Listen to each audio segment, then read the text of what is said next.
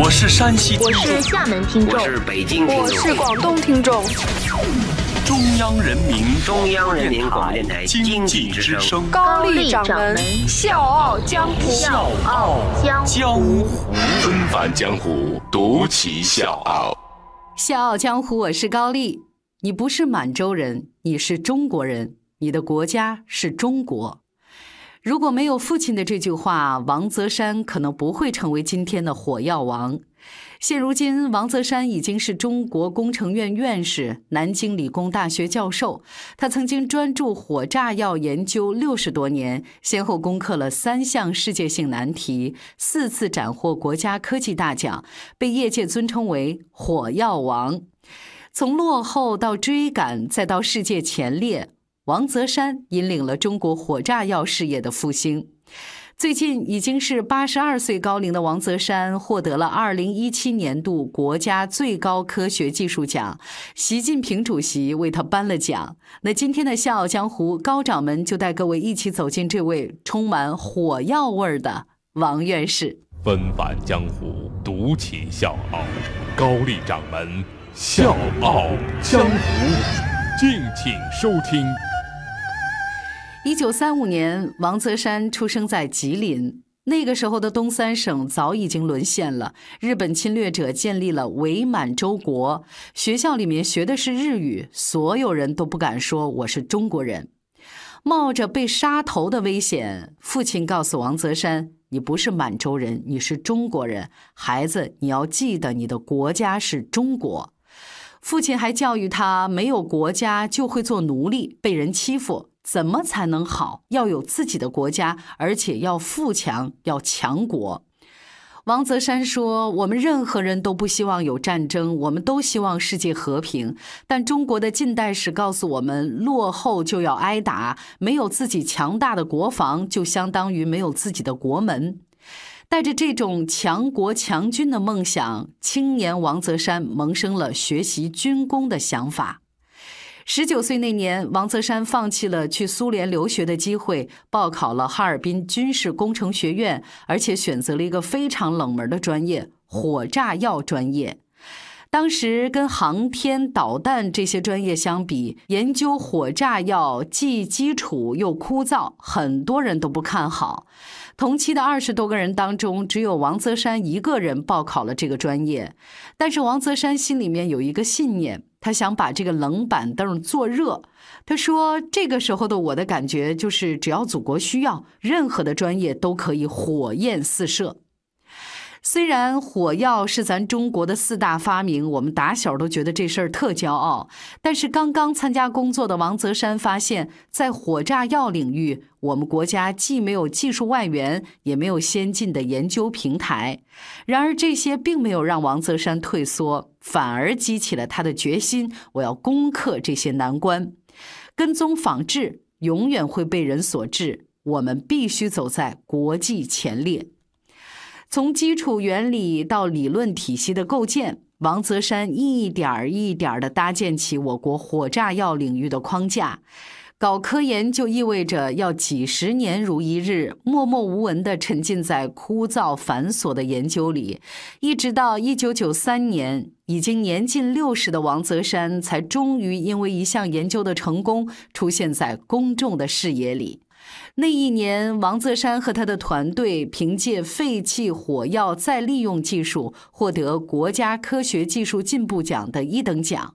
虽然这项技术不能直接应用在战场上，但是它解决了和平年代储备超期火炸药所造成的巨大隐患。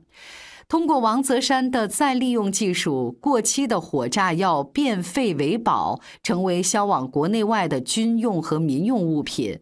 这样呢，不仅仅是降低了安全风险和环保污染，更是节约了销毁火炸药所需要的费用，为国家节省了一大笔开支。在这之后，只用了三年的时间，王泽山的团队再次问鼎国家级的奖项。他们凭借一项火炸药领先技术，荣获1996年国家技术发明奖一等奖。那这个发明呢，叫低温度感度技术。这个发明是一个什么概念呢？它是一个让欧美都惊叹的军事黑科技。那这个技术呢，可以让火炸药的性能不再受制于温度的影响，而配备了这种新火药的武器，在任何温度的环境下都能保持性能的发挥。为了测试火药在低温环境下的状态，有一年冬天，王泽山呢带着团队在内蒙古阿拉善靶场做实验。在极寒的天气下做实验用的高速摄像机都被冻得罢工了，但是王泽山却跟年轻人一样，在外面一待就是一整天。他开玩笑说：“我天性低温感，我承受得住。”就是凭借这种顽强的毅力，退休之后，王泽山依然没有离开科研岗位。二零一六年，他和团队凭等模块装药和远程低糖压发射装药技术，再次获得国家技术发明奖一等奖。这项技术让火炮可以只用一种装填模块就覆盖全射程，这就意味着大幅度提升了远程火炮的打击能力。没有人计算过王泽山在实验室总共花了多长时间。六十三年沉浸科研，早已经让王泽山的生活和研究不可分割了。一直到现在，王泽山依然是每年有一半的时间都在出差，每天的工作时间都在十二个小时以上。王泽山说。国家把这项任务交给我，我就得把这件事儿做好，给国家有所交代。如果国家给我的任务我没做好，我就会觉得很耻辱。屡获殊荣的王泽山从来没夸耀过自己的功劳，他甚至谦虚地说：“别人叫他火药王，就是因为我姓王。如果说我取得了一点成绩，那是因为国家给了我这样的机会，我呢自己争取了科研时间，用了科学方法，依靠了集体智慧。”在一档电视节目当中，王泽山一张年轻时候的照片引起了在场观众的惊叹。呃，怎么跟各位形容呢？用咱现在的话讲啊，那小伙相当帅呆了。稍晚的时间呢，大家也可以登录《经济之声·笑傲江湖》的公众微信，我们会有这期节目的文字和图片，就可以看到从青年到老年，时光虽然催老了容颜。不变的是王泽山对未来的那种期待，不断创新的动力，以及实现民族振兴的夙愿，所以让他不管是在年轻的时候，还是在暮年的阶段，都焕发着不一样的光彩。在节目当中，王老先生更是把希望寄予了青年一代。他说：“年轻人兴，国家兴。”年轻人强则国家强，国家有希望，民族才能富强。中国梦就是靠着一代一代传下去的。那我们就在火药王王泽山院士的这段演讲当中来结束本期的《笑傲江湖》吧。我是高丽，祝你周末愉快，下周见。